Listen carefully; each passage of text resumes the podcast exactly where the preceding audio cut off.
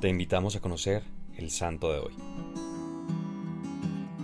Hoy celebramos a una increíble mujer cuyo papel fue trascendental en la historia de la Iglesia, Santa Catalina de Siena, virgen y doctora de la Iglesia, patrona de Italia y copatrona de toda Europa, de quien consta que, deseosa de conocer a Dios en sí misma y a sí misma en Dios, se esforzó en asemejarse a Cristo crucificado y trabajó también enérgica e incansablemente por la paz y por la unidad de la Iglesia. Catalina nació en 1347 en Siena, Italia, hija de una familia piadosa y muy numerosa también. Con tan solo siete años realizó de manera privada un voto de virginidad y lo confirmó a sus 16, cuando ingresó en la rama femenina de la Tercera Orden Dominicana, llamada de las Mantelate, quienes consagraban su vida a Dios, pero permanecían en sus casas, con sus familias. Sus prioridades fueron siempre la oración, la penitencia y las obras de caridad. Pronto empezó a difundirse su fama de santidad, de manera que muchos acudían a ella buscando consejería espiritual, la cual brindaba tanto a artistas y gente del pueblo como a nobles, consagrados e incluso al Papa, en tiempos de una profunda crisis en Italia,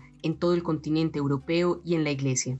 De ella dijo San Juan Pablo II, aunque era hija de artesanos y analfabeta, comprendió, sin embargo, las necesidades del mundo de su tiempo con tal inteligencia que superó con mucho los límites del lugar donde vivía. No había ya modo de detener su valentía, ni su ansia por la salvación de las almas. En efecto, Catalina aprendió a leer y escribir con gran dificultad, siendo ya adulta, y utilizó la escritura y los viajes para poner sus talentos como conciliadora al servicio de la Iglesia. Comenzó por ayudar a reconciliar familias, luego procuró la paz entre las ciudades-estado italianas y posteriormente intentó detener un cisma. Viajó a Aviñón, Francia, donde residía el Papa Gregorio XI, con el fin de convencerlo de regresar a Roma en aras de la unidad y la reforma interior de la Iglesia. El sumo pontífice había prometido a Dios en secreto hacer esto, pero no se decidía por presiones políticas. Catalina, sin saberlo más que por pura revelación divina, lo exhortó diciéndole, cumpla con su promesa hecha a Dios. Como muchos santos, sufrió incomprensiones, persecuciones y fuertes tentaciones para que desistiera de la misión que Dios le había encomendado, pero su fe y su confianza se mantuvieron firmes. En 1366, Santa Catalina vivió un matrimonio místico. Su principal biógrafo nos relata que, en una visión que nunca se borró del corazón y de la mente de Catalina, la Virgen le presentó a Jesús que le dio un espléndido anillo, diciéndole, Yo, tu Creador y Salvador, me caso contigo en la fe, que conservarás siempre pura hasta que celebres conmigo en el cielo tu nupcias eternas. Al respecto, comenta el Papa Benedicto XVI,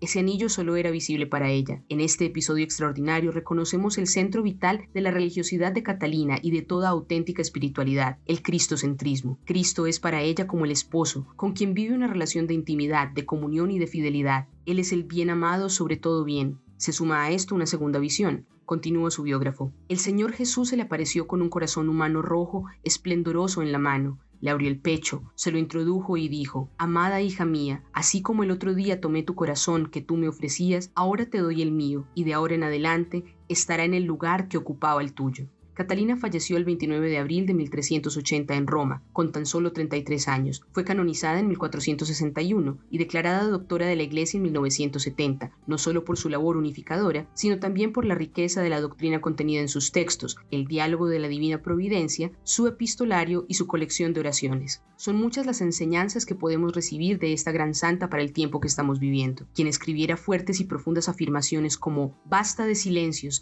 gritad con cien mil lenguas, porque, por haber callado, el mundo está podrido. O, el amor más fuerte y puro no es el que sube desde la impresión, sino el que desciende desde la admiración. Es también ejemplo de amor a los sacramentos, en especial la Eucaristía y a la palabra de Dios. Demostró siempre reverencia por los sacerdotes, aun reconociendo ella sus faltas, y los exhortaba a ser responsables y fieles a su ministerio. Benedicto XVI nos recuerda también que el siglo en el que vivió Santa Catalina fue una época tormentosa para la vida de la Iglesia y de todo el tejido social en Italia y en Europa. Sin embargo, incluso en los momentos de mayor dificultad, el Señor no cesa de bendecir a su pueblo, suscitando santos y santas que sacudan las y los corazones, provocando conversión y renovación. La invitación de hoy es la que nos hace nuestro Papa emérito. Aprendamos de Santa Catalina a amar con valentía, de modo intenso y sincero, a Cristo y a la Iglesia. Señor Jesús, tú que eres el puente entre el cielo y la tierra, ayúdanos a conocerte y amarte cada vez más y mejor para poder ser y hacer aquello a lo que nos ha llamado el Padre, pues, como dijo Santa Catalina de Siena, si somos lo que debemos ser, prenderemos fuego al mundo entero. Cristo Rey nuestro, venga tu reino.